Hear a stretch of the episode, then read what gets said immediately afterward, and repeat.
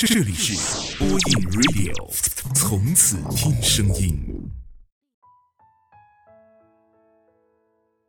晚上好，这里是播音 Radio，我是丹丹，欢迎在每周末的晚上收听我的节目。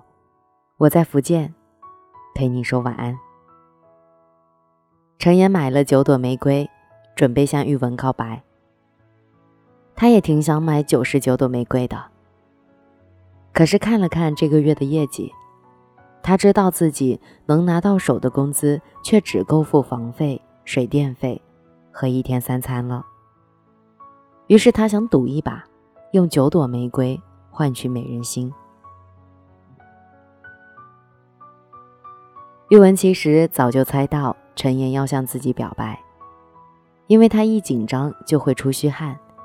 脖子那里有些红红的，所以当吃饭吃到一半的时候，陈岩拿出玫瑰的那一刻，玉文已经在心里说：“我愿意。”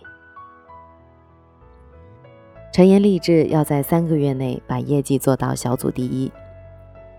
可是天不随人愿，他一直不温不火，也没谈下什么大合同，只能靠着基本工资过日子。玉文把陈岩的努力看在眼里，陪陈岩吃了一周的泡面和老干妈加馒头。玉文生日，妈妈给他打了一千块钱，让他去买一身衣服。可是玉文没舍得花，把钱拿出去给陈岩买了件衬衫，买了一箱牛奶，和五天吃饭能够用得上的蔬菜。当初玉文就是看上陈岩的踏实能吃苦，所以才选了这样一个一贫如洗的小伙子。他相信陈岩一定能够达到自己的目标。可人总是贪心的，爱情一天天变好的同时，对对方的欲望也就愈加强烈了。玉文在生活的滋润下有了一些小的变化，每个月不舒服的那几天。就像两三岁的小孩一般，变得任性、无理取闹，时常让陈岩乱得找不着北。夜里十二点，他说想吃马路对面的那家芋圆，可早就关门了。他不管不顾，非要陈岩去买。有时候心情不好了，非要拉着陈岩陪自己逛街，即使陈岩还有一大堆的工作等着去完成。他也会让陈岩陪着自己看完夜场电影再说。当人们陷入爱情后，眼里能看到的就只有那一片天空和那个深爱的人，其他的人事物都变得不再那么重要了。五一假期的时候，陈岩的几个好哥们儿想要出去自驾游，约他一起。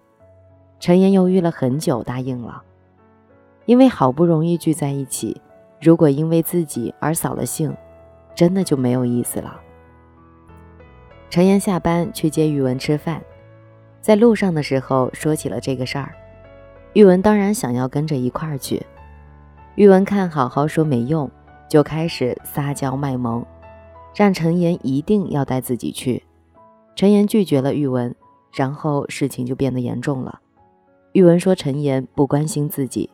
不爱自己，宁愿出去陪别人，也不愿意陪自己。陈岩虽然一肚子委屈，还是赶忙的哄女朋友开心，可越说玉文越生气，直接甩开陈岩的手离开了。陈岩这次是真的累了，他觉得自己就像是被关在笼子里的鸟，一天的生活只能是主人说什么就做什么，主人说给了东西。才能吃。虽然身处在大自然中，可依旧不能飞到向往的蓝天上看看。陈岩回到家里，想了一晚上，发短信跟玉文提了分手。我累了，我们分手吧。他看着短信，心里起伏不定，不知道该如何面对玉文，索性把手机设置为飞行模式，扔在了被窝里。第二天早上，玉文顶着哭红的双眼，给陈岩打了几十个电话。刚开始还是正在通话中，最后直接关机了。宇文知道，陈岩是铁了心要和自己分开。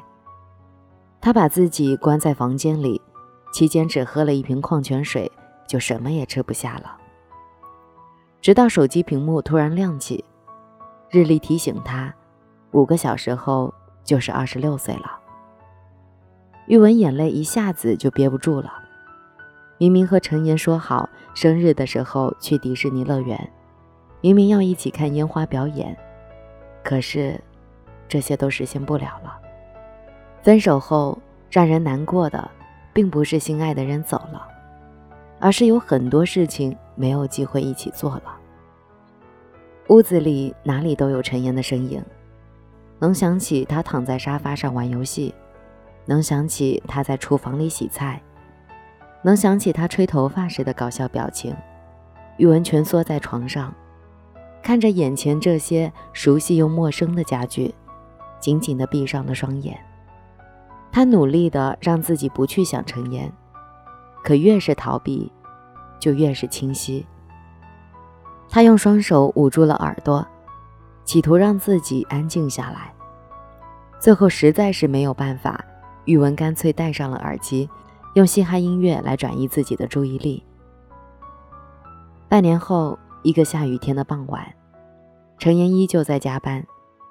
空闲时候，看到朋友圈里有人在庆祝一周年的纪念日，他忽然想起当年和玉文的一周年。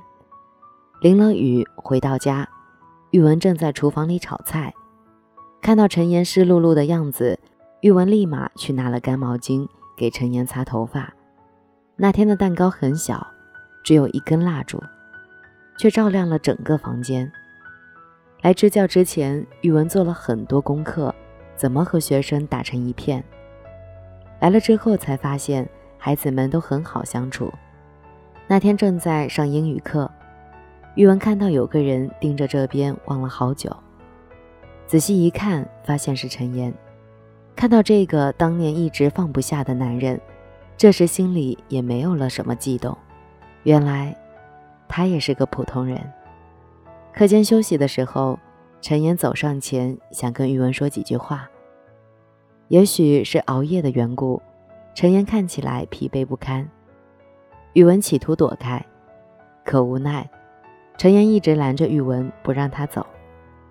看着陈岩不肯罢休，宇文对他说：“我不需要你了。”别再来打扰我了。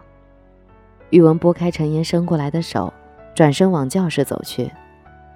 爱你的时候，就是想把任性、固执、做作给你。如果你觉得烦，那我就通通收回来，顺便扔掉对你的感情。宇文看着陈岩踌躇的跺着脚，说了一声：“你走吧。”你走了真好。这样我就不用一直担心有一天你会离开。希望你的身边都能够拥有一个永远不会离开你的人。我是丹丹，祝你晚安，好梦。